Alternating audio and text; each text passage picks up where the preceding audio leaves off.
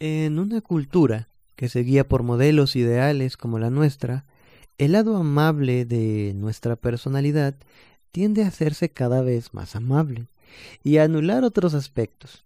Imaginemos, por ejemplo, a un hombre occidental, un generoso doctor ocupado exclusivamente en el bienestar de los demás. No hay nada desdeñable en esa actitud, por los demás, moral y éticamente admirable.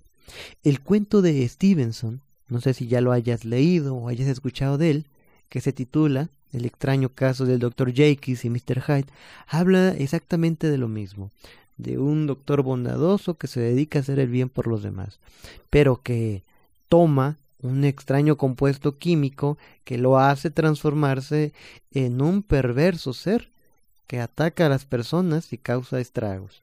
Pues bien, el cuento de Stevenson nos enseña pues a no negar la existencia del contenido del saco, porque éste va desarrollando su propia personalidad paralela y cualquier día puede aparecer ante nuestros ojos como si se tratara de otra persona.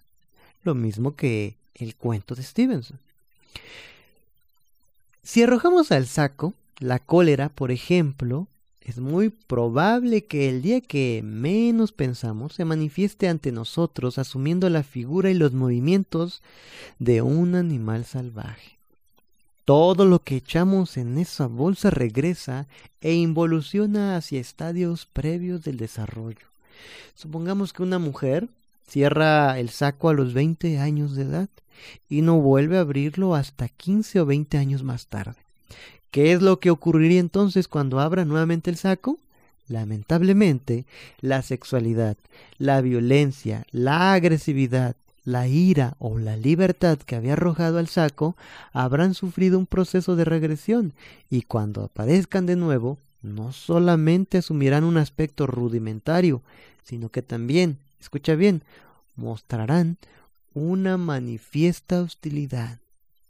Es normal que quienes abran el saco a los 40, 45 eh, años de edad se atemoricen con lo, como lo haría quien, eh, quien vislumbra la amenazadora sombra de un animal salvaje recortándose contra el muro de un oscuro callejón. Imagínate que vas de noche, sales de trabajar, vas caminando por un callejón oscuro y a lo lejos se proyecta una silueta de un animal que viene corriendo, echando espuma, y escuchas ese atemorizante ruido. ¿Qué es, ¿Qué es lo que llegaría a tu mente en ese entonces? Exacto, te llenarías de terror al no saber eh, cuán cerca está o en qué momento se te lanzaría a atacar. Pues bueno, ahora imaginemos, la mayor parte de los hombres de nuestra cultura, imagínate, echan en el saco las facetas femeninas de su personalidad. Interesante. No resulta extraño, pues, que cuando a los treinta y cinco o cuarenta años de edad intentan restablecer el contacto con su lado eh, o sus facetas femeninas en su interior descubran que ese se ha tornado hostil.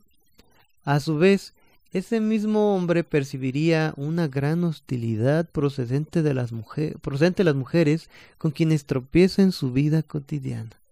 Imagínate la proyección.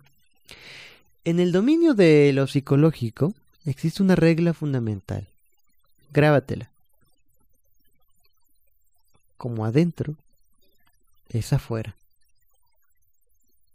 Si una mujer, por ejemplo, desea ser valorada por su feminidad y arroja al saco los aspectos masculinos de su personalidad, es muy probable que con el transcurrir de los años descubra una fuerte aversión hacia los hombres y que sus críticas hacia ellos se tornen ásperas e inflexibles.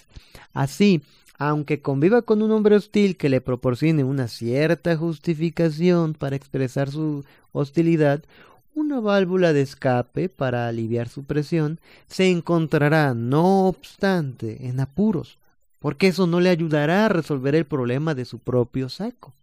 Mientras esa situación perdure, se hallará atrapada en un doble rechazo que origina muchos sufrimientos y se manifiesta tanto en el rechazo hacia sus propios aspectos masculinos como en el rechazo hacia los hombres que encuentre en el exterior.